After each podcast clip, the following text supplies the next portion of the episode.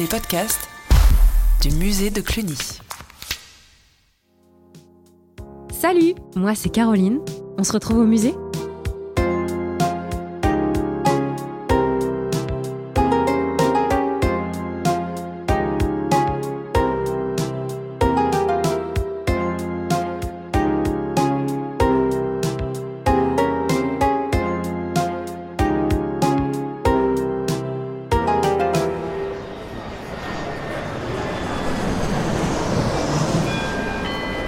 La dame à la licorne est attendue en salle d'embarquement terminal 3. Allez simple direction le musée Cluny. Le vol partira à 20h53 heure locale. Vous imaginez si c'était si simple de faire transiter une œuvre d'un endroit à un autre Ce serait vraiment pas mal. hein. Bon, un peu encombrante comme voisine de siège, mais euh, très silencieuse, cela dit. C'est vrai que quand on parle du musée de Cluny, on sait qu'on y va euh, pour voir la Dame à la licorne, un peu comme la Joconde au Louvre ou la Tour Eiffel à Paris. Mais comment est-elle arrivée là? Pourquoi est-ce que ces tapisseries se sont retrouvées à Cluny? Qui s'est dit, tiens, elle se plairait bien ici? Eh bien, toutes ces étapes, ça s'appelle, mesdames et messieurs, la politique d'acquisition. Alors je sais que dit comme ça, on dirait un peu un sujet de philo, et comme on n'a pas 4 heures, eh ben, je vais essayer de vous l'expliquer brièvement. En 2002, il y a une loi qui précise qu'un musée a pour vocation de restaurer, d'étudier et d'enrichir ses collections. Et justement, pour enrichir ses collections, le musée n'a pas beaucoup de solutions. Soit il prospecte façon enquêteur dans des galeries ou auprès de collectionneurs, soit il va en salle des ventes aux enchères, ou bien encore, il reçoit directement des dons de personnes. Après, le musée n'accepte pas tous les objets qu'on lui présente. hein. C'est pour ça qu'on parle de politique d'acquisition, parce qu'en réalité, il y a une vraie stratégie pour choisir les œuvres à acquérir. Soit le musée a des trous dans ses collections, et donc il va chercher à les compléter, soit le musée cherche à enrichir plus généralement ses points forts qu'il distingue des autres musées du Moyen Âge dans le monde. Par exemple, à Cluny, la spécialité est notamment les objets en émail du Limousin. Donc s'ils sont présents demain sur le marché, le musée aura tout intérêt dans sa stratégie à les acquérir. En fait, la logique d'une politique d'acquisition répond à ces deux questions. Qu'est-ce que j'ajoute aux collections du musée et pour quel projet? Chaque musée en réalité fait ses propres choix. D'ailleurs, récemment, le musée de Cluny a acquis l'enfant Jésus. Il s'agit en réalité d'une statuette du Christ représentée sous les traits d'un enfant souriant nu au corps potelé, mais sous ses airs de poupon, c'est une pièce inédite qui est venue compléter la collection du musée. Je vous propose d'en savoir plus sur les coulisses de cette acquisition grâce à Jérémy qui est sur les lieux. Euh, Oui, je suis en plein milieu de la cour du musée de Cluny. Il y a le café des amis qui est juste devant moi. Il y a des gens qui sont en train de se restaurer. On est en plein après-midi. Le soleil brille et je vais rencontrer Damien Bernet, le conservateur des sculptures du musée de Cluny.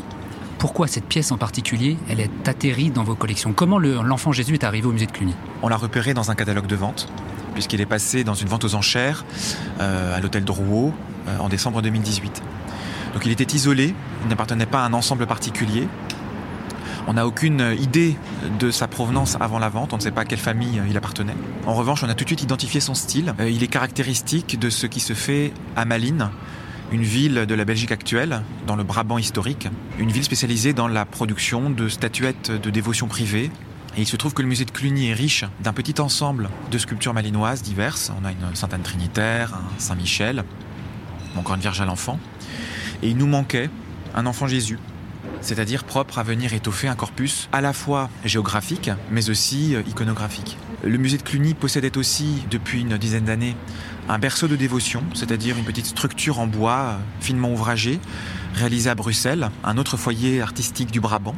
Et il se trouve que ces berceaux servaient à bercer symboliquement des effigies de l'enfant Jésus.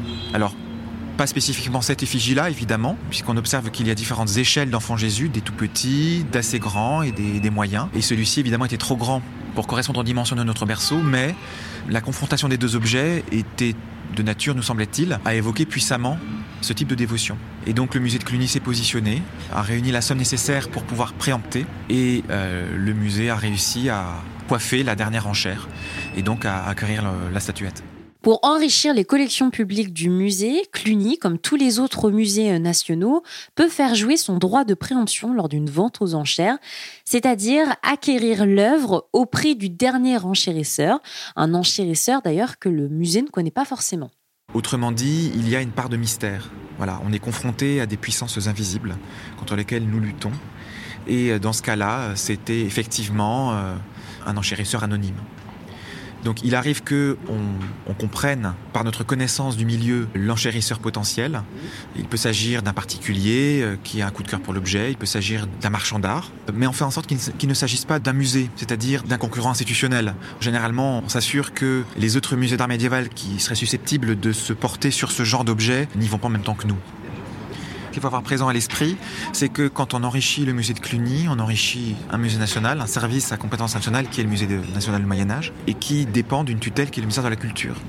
Donc enrichir le musée de Cluny, en fait, c'est enrichir les collections publiques, et plus spécifiquement les collections nationales. Donc euh, c'est un, phénomène qui nous dépasse, en fait, puisque si l'objet est affecté au musée de Cluny, il appartient en réalité à l'État à l'État dont l'émanation, euh, en l'espèce, est le ministère de la Culture. Est-ce que ça a été compliqué, globalement, toute cette entreprise c'est toujours compliqué parce que ça va très vite en réalité. Lorsqu'un objet passe en vente publique, lorsqu'on voit le catalogue de vente, généralement, il ne, nous reste plus que, dans le meilleur des cas, deux, trois semaines, dans le pire des cas, quelques jours. Ça suppose donc d'être très réactif, c'est-à-dire de convaincre la tutelle au ministère de la Culture de l'intérêt, de la pertinence de l'acquisition. L'acquisition d'une œuvre se fait en réseau, en dialoguant avec les autres musées nationaux et après passage en commission collégiale. Parallèlement, on se met en quête d'une source de financement. Alors dans le meilleur des cas, on est en début d'année et la subvention d'État c'est-à-dire la ligne budgétaire affectée aux musées nationaux qui sert à acquérir est encore inentamée.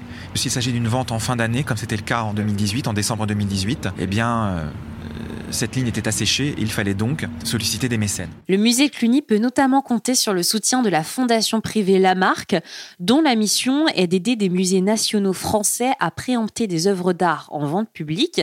Cette fondation a notamment permis de constituer l'enveloppe suffisante pour acquérir le petit Jésus.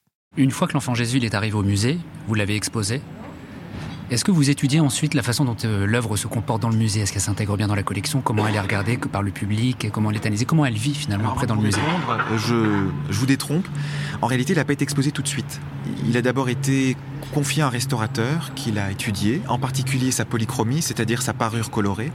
Et cette étude a débouché sur une restauration qui a consisté en fait en un nettoyage de la polychromie médiévale, qui est très bien conservée. Ensuite, euh, l'enfant euh, est apparu une première fois dans le musée, alors pas dans le parcours permanent, mais dans une euh, petite exposition, la dernière avant la fermeture du musée pour travaux, qui était dédiée à la vie quotidienne au Moyen Âge. Ensuite, il est retourné en réserve, en attendant de trouver sa place définitive dans une vitrine appartenant au parcours des collections.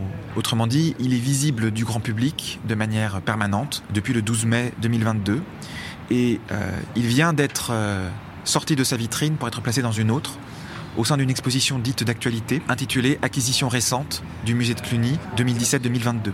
Et d'une manière très cocasse, souvent, les gens, en fait, euh, par mimétisme, ont tendance à gonfler les joues. Ils voient l'enfant aux joues euh, rebondies et ils l'imitent par un effet miroir.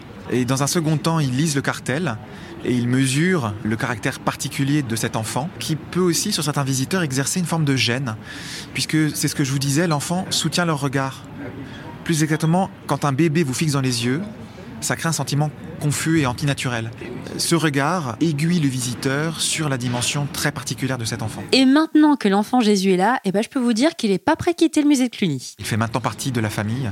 En tant que partie constitutive de la collection du musée de Cluny, cet enfant Jésus est inaliénable et imprescriptible. C'est-à-dire que on ne peut ni le vendre, ni le donner. Il fait partie pour toujours de la collection du musée mais pour notre plus grand plaisir. Mais concrètement, qu'est-ce que cette petite statuette nous raconte de la vie au Moyen Âge? Lorsque une jeune fille de l'aristocratie ou de la bourgeoisie entre dans les ordres, elle renonce à sa maternité. Elle renonce à la perspective d'avoir des enfants. Et le fait d'offrir un enfant Jésus euh, en bois polychromé à une jeune fille qui entre dans les ordres n'est pas tout à fait anodin. En réalité, il, sert de support de dévotion et peut-être aussi d'une certaine façon, et là on, est vraiment dans une réflexion anthropologique, euh, il sert de support, euh, ou plutôt de substitut, de dérivatif à la, maternité, contrariée de la jeune moniale. Et donc on a des, descriptions de la façon dont les, euh, les, nonnes ou les béguines les utilisent. elles s'endorment avec la statuette sur leur sein comme pour endormir l'enfant. Donc elle le berce dans un enfant, dans, un berceau de dévotion euh, avec des grelots. Donc c'est une expérience sensorielle euh, complexe. On voit l'enfant, on le touche, on le balance et donc en le balançant on fait teinter les grelots. Et puis les moniales peuvent également constituer un trousseau à l'enfant. Donc elles le vêtent de différentes façons. Il s'en occupe un peu comme elle s'occuperait d'un nourrisson. Finalement, derrière le terme un peu barbare de politique d'acquisition se cache une belle ambition, celle de préserver ces objets et de faire connaître euh, leur histoire dans la grande histoire. Donc c'est comme si l'œuvre avait plusieurs vies et que, après avoir euh, connu une errance au cours des siècles de main privée en main privée, elle était finalement vouée à une vie publique euh, sans se départir tout à fait de ces fantômes d'intention privée. À défaut de voyager en avion, ces objets historiques voyagent dans le temps grâce au super travail des conservateurs du musée de Cluny. Bon, euh, Caroline, ça fait 3 heures qu'on vous attend au terminal 3 là. L'avion m'appartient. Bon allez, je file, je vous retrouve très vite. J'ai encore plein plein de choses à vous faire découvrir sur le musée de Cluny. Il me semble d'ailleurs avoir aperçu Jérémy s'y glisser de nuit. Allez, affaire à suivre.